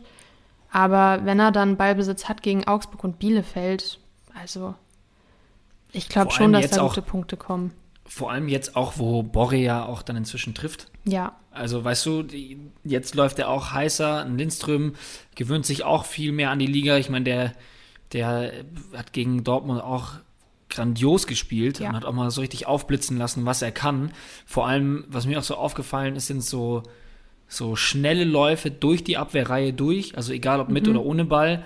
Ähm, und da sehe ich aber auch dann die Qualitäten von Kamada, da mal einen durchzustecken, egal ob es dann Borre oder Lindström ist. Ähm, und vor allem dann auch die Seite natürlich mit Kostic, Thema Tor eingeleitet. Ähm, ich finde Kamada auf jeden Fall sehr, sehr interessant. Ja, also wie ich bereits erwähnt hatte, da vorne die drei, also Lindström, Boré und Kamada, haben sich inzwischen echt eingespielt. Ähm, zwischendurch in der ersten Halbzeit sah das echt sehr, sehr, sehr schön aus, was die da gespielt haben. Ähm, Dortmund stand natürlich relativ hoch, was der Eintracht halt liegt, wenn man Räume hat. Das ist halt gegen so Mannschaften wie Augsburg dann ein bisschen schwieriger, weil die halt nicht so viel offensiv agieren und dann kann man nicht so viel kontern. Aber trotz alledem ähm, sehe ich da schon hohes Potenzial. Ähm, was ich auf jeden Fall nach dem Spieltag noch sagen kann, ist, dass ähm, ich will jetzt keinen Spieler bashen, aber dass Lammers, glaube ich, jetzt nach dem Spieltag auf jeden Fall ähm, sich erstmal die Bank reserviert hat wieder. Also, dass er nicht groß mehr reinkommen wird und nicht. Stand das jemals zur Debatte bei dem? Also Glasner hatte nach der Winterpause gesagt, dass er sich förmlich aufgedrängt hat und ähm, wirklich gut agiert hat. Paciencia hatte ja auch Corona, dadurch ist er Oder hat er ein sich bisschen vorgerutscht. förmlich aufgedrängt? Ja, hat gut trainiert. war, war wirklich ähm, alright unterwegs, aber gestern, äh, nicht gestern, vorgestern, ja, vorgestern, war nicht auf dem Platz, waren förmlich zu Zehnten. Das tut mir mega leid, weil ich hatte eigentlich wirklich hohe Erwartungen und dachte, dass er da vielleicht auch jetzt rasieren wird irgendwann. Ähm, aber da sehe ich derzeit nichts. Und Boré, dadurch, dass er so formstark wird, ähm, ist da eh gesetzt. Also dementsprechend Und Dika macht auch wieder grüne Balken, oder? Ab dem Wochenende. safe. Obwohl man sagen muss, na klar, wenn man jetzt vom Standard ausgeht, er bekommt halt nicht so viel zu klären. Ähm, wenn man jetzt von, nochmal, sorry, ist jetzt so ein gutes Beispiel, wenn man jetzt mal von Ginter ausgeht, der hatte viel zu klären. Und ich glaube, jetzt in Ndika wird jetzt nicht unbedingt so mega viel zu klären bekommen gegen Augsburg und Co., außer es läuft wieder erwarten sehr, sehr viel schief jetzt auf einmal wieder. Ähm, aber er ist halt vorne auch gefährlich. Also da, der kann immer als Verteidiger auch mal wieder netzen. Indika sowieso halten und aufstellen, immer. Schön, das war ein schönes äh, Abschlussplädoyer. Elisa, äh, danke für den Auftritt heute. Auftritt. Sehr guter Auftritt. Danke, danke, dann viel Spaß euch noch, gell? Und bis Ja. nächste Woche. Super, Elisa. Vielen Mach's Dank. gut. Tschüssi. Tschüss. So, Chidi, und jetzt würde ich gerne mal dir das Mikrofon so ein bisschen in den, äh, an den Mund ähm, pressen. Weil es geht um Mainz. Mainz spielt gegen Bochum und Mainz spielt gegen Fürth. Mainz spielt gegen Aufsteiger. In der Hinrunde war es so, Mainz gewinnt 2-0 gegen Leipzig und äh, kassiert gegen Bochum, glaube ich, auch 2-0 Niederlage, wenn ich es richtig im Kopf habe. Das war dieses Holtmann-Solo, was so unfassbar Ja. äh, krank war, wo er die ganze Mainzer Abwehr irgendwie ähm, wie ein Kindergartenkinder aussehen lassen hat. Jetzt geht es gegen Bochum um Mainz. Für mich immer noch ein kleines Fragezeichen, die Mainzer, aber muss natürlich sagen, aus Kickbase-Sicht, um das jetzt mal hardcore zu analysieren, Mainz klarer Favorit gegen Bochum, weil Bochum auswärts, Mainz noch klarer Favorit gegen Fürth, weil äh, Fürth einfach. Und ähm, Tilly, ich würde dich gerne mal, dich gerne mal bitten zu sagen, was, was du denkst, weil ich würde, mein Take wäre, mehr Ballbesitz führt automatisch zu mehr Rohpunkten, aber die Frage, für wen? Ja, also ich glaube, das wird, wird so ein, so ein äh, typisches Spiel, was, was, was sehr umkämpft sein wird. Ähm, ich, ich muss sagen, die Bochumer gefallen mir wirklich gut. Also jetzt auch dann, klar, gegen Wolfsburger, die jetzt zwar ähm, äh, jetzt das sechste Mal in Folge verloren haben, aber vor der Partie hätte man trotzdem schon auch gesagt, was wir auch zum Beispiel gemacht haben, ähm, auf den einen oder anderen Wolfsburger hätte man da schon mal gesetzt. Aber die, Wol äh, die Bochumer überraschen da einen immer wieder mal. Ähm, Mainz hingegen hat es dann auch noch in Unterzahl geschafft, auch noch ein Tor gegen die Leipziger zu schießen, ähm, was auch stark rausgespielt war, meiner Meinung nach.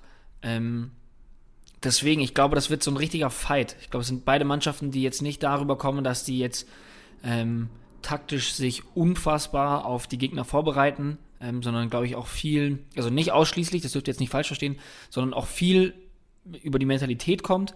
Ähm, deswegen bin ich total gespannt auf dieses Spiel und ich glaube, dass es hart umkämpft sein wird. Ja, also ich glaube auch, das wird so, wird so ein IV-Spiel. So die Innenverteidiger kann ich mir gut vorstellen, dass die beide von Bochum als auch Mainz gut punkten werden. Ähm, und wenn wir dann übernächstes Wochenende sehen, für die Manager, die jetzt schon ein bisschen mit weiter vorausblicken wollen, das wird dann eher so ein Spiel, da wären so die Rohpunkte bei einem Bözius, bei einem Lee, Äh, Stach wird vielleicht gegen seinen Ex-Verein auch ein bisschen extra Motivation haben.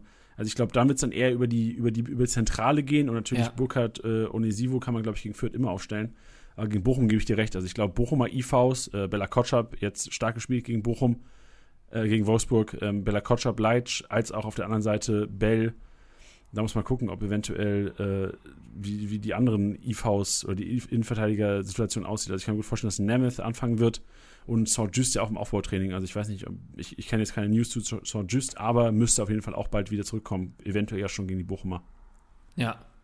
Was sich natürlich gut eignen würde, dadurch, dass Hack ja ähm, gesperrt ist, der übrigens nur für ein Spiel gesperrt ist. Das ist krass, ey. Gegen Fürth kann er wieder.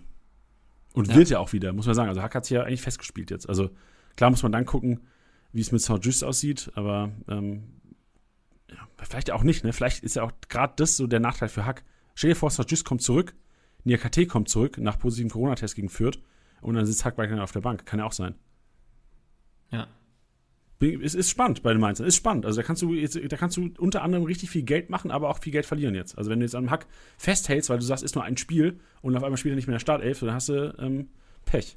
Aber das kann ich mir, ja, ich glaube, ich bin jetzt mal gespannt, da, wird, da müsste, das wäre jetzt vielleicht mal heute wieder so eine Community-Frage, ähm, Thema Brosinski-Wittmar, ähm, dass halt einer von denen dann rausrotiert. Ich hätte jetzt am ehesten gesagt, dass Brosinski wieder rausgeht, Wittmar komplett rechts raus. Ja. Weil, weil Wittmer war wahrscheinlich eher aufgrund der, des, des Speeds wahrscheinlich eher eine IV, nehme ich an, als Genau. Nemeth. Also Nemeth hast du keinen Bock gehabt, gegen Leipzig aufzustellen, verstehe ich. Wittmer macht da Sinn. Ähm, aber also gegen Bochum, also Polter, auch so gerne ich ihn hab und so gerne auch Kickbase-Punkte für mein Team holt, ist jetzt kein Speedstar davon. Also klar, Holtmann, oh shit, Holtmann ist natürlich Speedstar.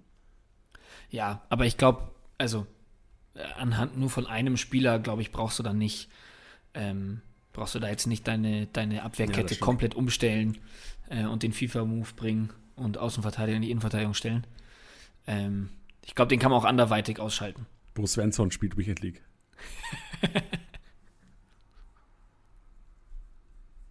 Achso, weiter. Das war's mit Mainz. Gerne. Also, ich, ich würde Bözius gerne auch äh, mit Ausrufezeichen gegen Fürth hier ähm, einmal genannt haben. Der auf jeden Fall gegen Fürth wahrscheinlich einer, den. Also, ich, ich stelle ja normal keine Mainzer auf, aber vielleicht überlege ich mir gegen Fürth mal Bözius in der Championship aufzustellen. Ja. Ich, ich überlege es mir aber nur, ich mach's nicht, ich überlege es nur. Dann Ja, aber total Bayern valide. und Leipzig. Die spielen, also Dortmund hat relativ schwere Spiele vor der Brust. Umso leichter wird es eigentlich für Leipzig und Bayern. Bayern spielt jetzt gegen Köln und dann gegen Hertha. Ich glaube auch, dass, also wir wissen generell, Bayern, ähm, wenn die so ein bisschen angefressen sind, sind die am gefährlichsten. Also ich glaube, ich würde mal ein, ein kleines äh, Rip auf jeden Fall schon mal gegen Hertha aussprechen. Wenn die spätestens kommen, wird es richtig eskalieren, weil dann sind alle wieder fit. Gegen Köln muss man mal sehen, ob es schon für, für einen Rip für Köln reicht, weil es im Grunde genommen ja auch noch in den Sternen steht, wie es mit dem Sané, mit dem Upamecano aussieht. Ähm, Hernandez Davies, glaube ich, eher unrealistisch, was man jetzt aus den Medien hört, aber ähm, sicherlich da. Ich glaube, vor Freitag da Prophezeiung zu machen, was Startelf angeht, der Bayern macht, glaube ich, wenig Sinn. Also da brauchen wir, glaube ich, eine PK oder Torben Hofmann in, in Topform beim, Ja. bei, bei Sky. Man muss ja jetzt auch sagen, ähm, Bayern gegen Gladbach, ähm, klar, man kann viel aufs Personal schieben, ähm, was ja auch natürlich total ähm, legitim ist. Also nicht, dass es jemand macht, aber ich meine jetzt aus, mit einer Kickbase-Brille. Man darf aber auch nicht vergessen, dass die Bayern auch genügend Chancen hatten, das Spiel auch komplett für sich zu entscheiden. Ne? Also es war jetzt nicht so, als hätte Gladbach die jetzt komplett an die Wand gespielt und die haben jetzt dann 2-1 gewonnen, sondern ich erinnere mich da an irgendwie zwei Aluminiumtreffer von Lewandowski. Einmal, wo Kimmich da noch an diesem Pfosten vorbeirutscht, den er eigentlich auch machen muss. Ähm, solche Geschichten, weißt du? Also das ist jetzt nicht so gewesen, als wenn die Bayern da komplett untergegangen. Deswegen, ja, würde ich die auch nicht komplett, komplett abschreiben. Genau, und, richtig. und, und ich möchte auch niemand ans Bein pinkeln, aber ich glaube, mit Manuel Neuer wären die zwei Tore nicht gefallen. Sehr guter Punkt, waren auch meine ersten Gedanken. Ja. Also Uphoff und Ulreich haben, glaube ich, Punkte gekostet heute für die Vereine, oder am Wochenende für die jeweiligen Vereine. Und andererseits diesen Einschuss, ich glaube, war es Player oder Mbolo, ich bin mir jetzt gerade nicht sicher, ich glaube, Mbolo war es, Mbolo war es, ähm, den er mit der linken Hand so rausfischt aus dem kurzen Eck. Oh, der war krank. Da hat er es allerdings wieder gut gemacht, Ja. weil den Obwohl- hält nicht jeder. Ja, aber Neuer hält ihn auch wahrscheinlich. Ja, das kann schon gut sein, Ja. aber den haut er schon krass. Ja, das stimmt, das stimmt. Das stimmt. Ist, ist ja auch kein schlechter Ulreich. Also, ich glaube, Nee, überhaupt nicht. mit ein bisschen mehr Spielpraxis hätte er wahrscheinlich die anderen auch gehalten. Ja. Nichtsdestotrotz, äh, Bayern gegen Köln und Hertha auf jeden Fall ähm, klarer Favorit, vor allem gegen Hertha. Also ich glaube, eine Kombi aus Bayern und Mainz für den übernächsten Spieltag machen, glaube ich, relativ viele Kickbase-Manager froh. Ähm, was oder welche Mannschaft auch enorm viele froh gemacht hat, ist Leipzig. Mich enorm mit Zoboschlei, äh, ein Kunku auch aus, ausgerastet. Silva lohnt langsam, habe ich hier aufgeschrieben auf unseren Ablaufplan, Tiddy. Silva lohnt langsam, ne? Ich glaube, drei Treffer in vier Spielen, äh, andersrum, vier Spiele, vier Treffer in drei Spielen, ne? So rum war's. Ähm, ja. Und ich habe mir aufgeschrieben, Orban macht zu wenig. Orban hat zu wenig Ballaktionen, um wirklich den Marktwert, den er momentan hat, zu gerechtfertigen, äh, zu rechtfertigen, Tilly. Und ähm, ich weiß, es wahrscheinlich liegt primär auch an Guardiol, aber warum, also primär Guardiol, ja, aber was sind andere Gründe? So, Orban ist das normal, Kopfball stark, Zweikampf stark, ins Aufbauspiel involviert, ist selbst doch letztes Jahr, auch wenn Upamecano ausgefallen ist, immer wieder mit nach vorne gegangen. Jetzt geht es aber nicht mehr. Also Upamecano ist jedes Mal, wenn die Konferenz nach Leipzig geschaltet hat, ging es dann entweder über die rechte Seite, wo es die Makama angeschoben hat, aber primär dann die Angelino Guardiol-Seite. Ähm, ich, ich hinterfrage das Ganze. Also was, was würdest du Orban-Besitzern empfehlen inzwischen? Ähm, ändert sich das oder wird sich das wahrscheinlich ähm, nicht ändern in absehbarer Zeit?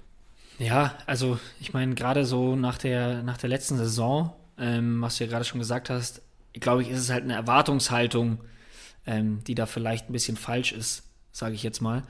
Ähm, ich kann es mir auch noch nicht so ganz erklären. Also auch da, wenn ihr, wenn ihr da eine direkte Erklärung habt, das muss ich auch mal ganz kurz ähm, hochhalten, dass so viele von euch, wenn wir hier die Fragen stellen, uns schreiben und so ausführlich und selbst wenn wir vielleicht mal auf irgendwas nicht antworten sollten, liegt das eher daran, dass wir uns das lange durchlesen und dann direkt besprechen und das dann irgendwie, weiß ich nicht, in Vergessenheit gerät oder sonst irgendwas. Wir lesen uns da wirklich alles durch und ich finde es jedes Mal super, super spannend. Ähm, ich habe mich das nämlich auch gefragt. Ähm, ja, ich finde es auch, auch schwierig. Ich finde es auch schwierig und es ist auch äh, schade, weil das, was er aktuell spielt, sind halt nicht 23 Millionen wert. Ja, das stimmt. Also ich habe immer noch die Hoffnung, ähm, also ich bin kein Orban-Besitzer, aber ich hätte die Hoffnung für alle Orban-Besitzer, dass irgendwann mal, wenn Forsberg und Olmo eventuell beide mal fit sind im, keine Ahnung, Olmo ja vielleicht sogar in zwei, drei Wochen schon wieder, aber dass irgendwann mal Vierkette wieder gezockt wird. Ähm, äh, Tedesco hat ja auch gesagt auf einer PK so, er ist immer in Ausstand mit der Mannschaft. Die Mannschaft hat gesagt zum Stand jetzt lieber Dreierkette, deswegen spielt er wahrscheinlich auch Dreierkette, weil sich die Mannschaft damit wohler fühlt. Ähm, Erfolg ist ja auch da teilweise. Gegen Bielefeld ging es jetzt nicht so gut. Ich bin auch gespannt. Ich weiß nicht, wie es gelaufen wäre gegen Mainz, wenn die nicht in Unterzahl gewesen wären. Ähm, also von daher, ich sehe immer noch die Chance auf Viererkette und dann sehe ich Orban wieder als enorm relevant.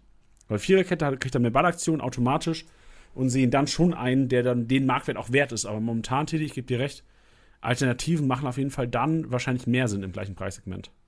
Ja, und noch ganz kurze Korrektur: äh, Silva, vier Tore in vier Spielen. Ah, so rum war es. Vier Tore, vier Spiele. Aber besser geht's ja. Also, was willst du mehr? Was willst du mehr als Silberbesitzer? Also, diesen Props und ja, Silberbesitzer, die ihn auch gehalten haben. Also, es gibt, glaube ich, wenig da draußen, die ihn wirklich komplett durchgezogen haben, weil es gab ja so eine Drought, wo jeder aktive Kickbase-Manager wahrscheinlich gesagt hätte, ähm, wenn noch was am Markt ist, ähm, ich tausche ihn sofort aus.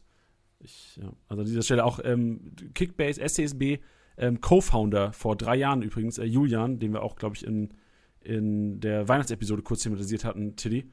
Ähm, er war einer, der hat Anfang der Saison, glaube ich, was weiß ich, 60 Millionen für Silver bezahlt, hat ihn dann verkauft, aber jetzt äh, vor Weihnachten auch wieder hart overpaid und jetzt ähm, trägt Früchte. Also der Kollege ist happy mit dem. Ja, du, also ich, ich meine, ich war auch lang genug Skeptiker, aber es sind halt einfach, ja, seitdem Tedesco da ist, läuft's. Ja.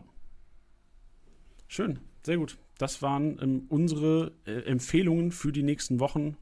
Also primär, kurz zusammengefasst, Frankfurt-Mainz waren so unsere Hot Takes eigentlich, die eventuell dann nicht jeder auf dem Schirm hat. Vor allem wahrscheinlich Hot Takes auch in dem Sinne, dass sie noch auf den Transfermarken draußen zu haben sind.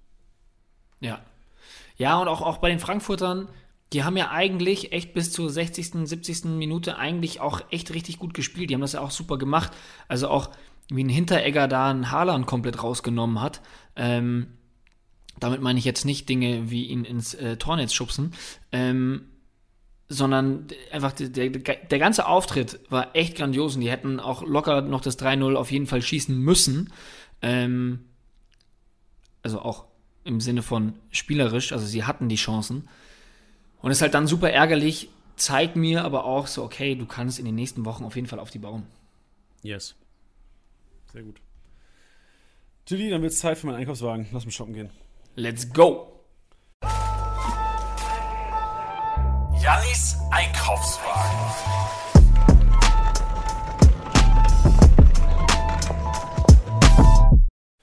Schön, dass ihr mit dabei seid. Janis Einkaufswagen. Ich freue mich wieder hier zu sein, auch in 2022. Heute der Fokus auf Startelf-Comebacks, die entweder waren am 18. Spieltag oder jetzt wahrscheinlich am 19. Spieltag auf uns warten. Und den ersten, den ich reinwerfen würden, wollen würde, ist einer, dem man Risiko gehen muss an dieser Stelle. Äh, dann Axel Sagadou. Wird, wenn fit, sicherlich wieder in der Startelf stehen. Neben Hummels, Akanji noch nicht ready am Freitagabend gegen die Freiburger. Und das Gute ist ja auf Aufstellung einsehbar. Deswegen Sagadou für mich einer, den man sich gerne reinstellt, ohne krank zu overpayen. Denn langfristig gesehen sehe ich ihn nicht in der Startelf, wenn Akanji fit ist.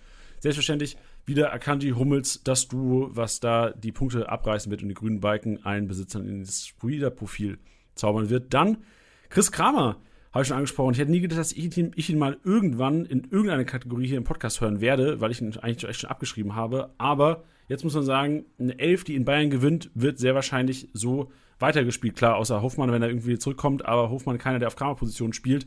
Deswegen Kramer sehe ich schon als momentan Gesetz fürs nächste Spiel auf jeden Fall zuerst mal. Sollten schwächere Leistungen kommen, dann sicherlich auch wieder in Gefahr. Aber dadurch, dass Neuhaus auch offensiver agieren wird, Kramer für mich ähm, jetzt erstmal fürs nächste Spiel gesetzt, deswegen auch eine klare Kaufempfehlung von mir. Bellarabi habe ich noch reingezaubert, auch äh, Torvorlage gemacht der Kollege und an dieser Stelle Karim Bellarabi unter Seoane immer wieder in der Startelf zu finden. Auch jetzt sehe ich keinen Grund, ihn rauszurotieren, weil er, wie letzte Woche schon angesprochen, hier auch im Podcast und glaube ich auch am Freitag in der PKT, die haben auch drüber gequatscht, Bellarabi, einer der Lichtblicke eigentlich unter Seoane. Also ich glaube, unter 17 anderen Trainern, die bei Leverkusen wären, würde Bellarabi nur unter Seoane so viel Spielzeit bekommen. Deswegen äh, mein Take zu Bellarabi. Udukai würde ich auch empfehlen. Punkte stark. Einer, der 13, 14, 15 Millionen wert war vor seiner Verletzung. Klar muss er jetzt erst wieder reinkommen, aber dieser hat, glaube ich, vorhin auch schon angesprochen, in der Kategorie im Rasenmäher. Punkte ähm, sind von ihm immer zu erwarten und vor allem, was man bei Udukai nicht, ähm, nicht außen vor lassen darf, Kopfball stark, Abschluss stark, immer gefährlich nach Ecken und Spielaufbau. Udukai ist der Innenverteidiger bei den Augsburgern, der immer wieder nach vorne geht, der immer wieder die Pässe über die Mittellinie spielt. Deswegen Udukai hier klare Kaufempfehlung, genauso wie die beiden Gladbacher. Ich habe Kramer schon reingeschmissen. Ähm, Leiner und Neuhaus würde ich gerne mal thematisieren. Und äh, Rocca Tolisso. Es sieht ja so aus, dass ähm, Goretzka eventuell auch länger ausfällt. Stand jetzt, was haben wir, 16.13 Uhr. Am 10.01. gab es noch keine Meldung zu Goretzka, wie lange er jetzt genau ausfällt. Nur, dass er gegen Köln noch nicht ready ist. Ich habe da ein bisschen Schiss. Also ich habe ein bisschen Schiss für alle Goretzka-Besitzer, Teddy. Ähm, du bist ja selbst Goretzka-Besitzer. Ich würde gerne mal von dir wissen, wie ist deine Gefühlslage und würdest du es auch unterstreichen, dass man eventuell jetzt gambeln kann auf so einen Tolisso, auf einen Rocker, auf einen äh, Musiala ja eventuell, auch wenn er als offensiverer Sechser neben Kimmich eingesetzt werden würde, die eventuell viel mehr wert sein könnten jetzt, sollte ein Goretzka lange ausfallen. Ja, ich hatte es, ich hatte es ja äh, auch letzte Woche schon gesagt gehabt, dass man mit Goretzka enorm vorsichtig sein sollte, weil auch letzte Woche schon eine Operation im Raum stand. Ähm, ich glaube einfach, dass du in sehr kompetitiven Ligen ihn nicht loswerden solltest, weil es jetzt nicht danach klingt, als wäre es eine Saison aus. Ich bin aber auch kein Arzt, ich bin auch, auch nicht dabei, ich weiß jetzt nicht genau, was Sache ist, aber so wie berichtet wird, klingt es jetzt zumindest nicht so, als wäre es so unfassbar dramatisch. Ähm, dennoch würde ich aber auch sofort nach dem Ersatz schauen. Ähm, also natürlich auch eine, eine bezahlbaren, wo dann eben die genannten Spieler von dir ja auch ähm, ins Spiel kommen. Bei Tolisso ist dann nur wichtig, dass man sich halt auch den holt äh, mit der richtigen Rückennummer, den mit der 24. Obwohl man, wenn man den mit der 42 für den Preis von dem 24er kriegt, dann würde man es auch machen. Ähm, nein, ihr wisst, wie es gemeint ist. Ich würde die mir auch auf jeden Fall reinholen, weil gerade ähm, jetzt wird, es, es, man muss jetzt schauen, ob die, ob die, ob die Corona ähm, Infizierten vom vergangenen Wochenende jetzt schon direkt am Wochenende spielen können. Manche ja, manche nein. Ähm, und ihr habt die Bank gesehen.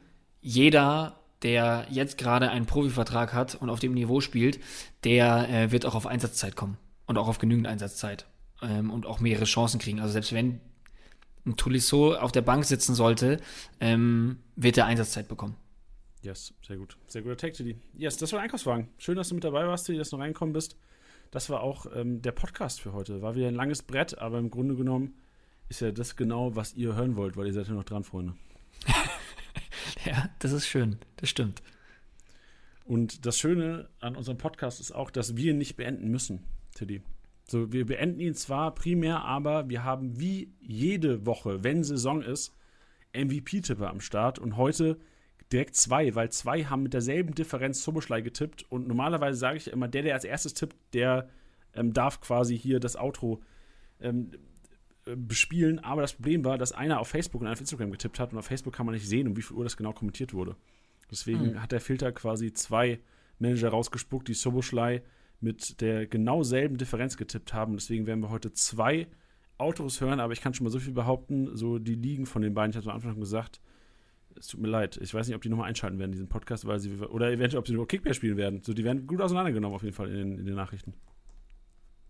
Ja, also spricht für alle. Immer reinballern in die Kommentare.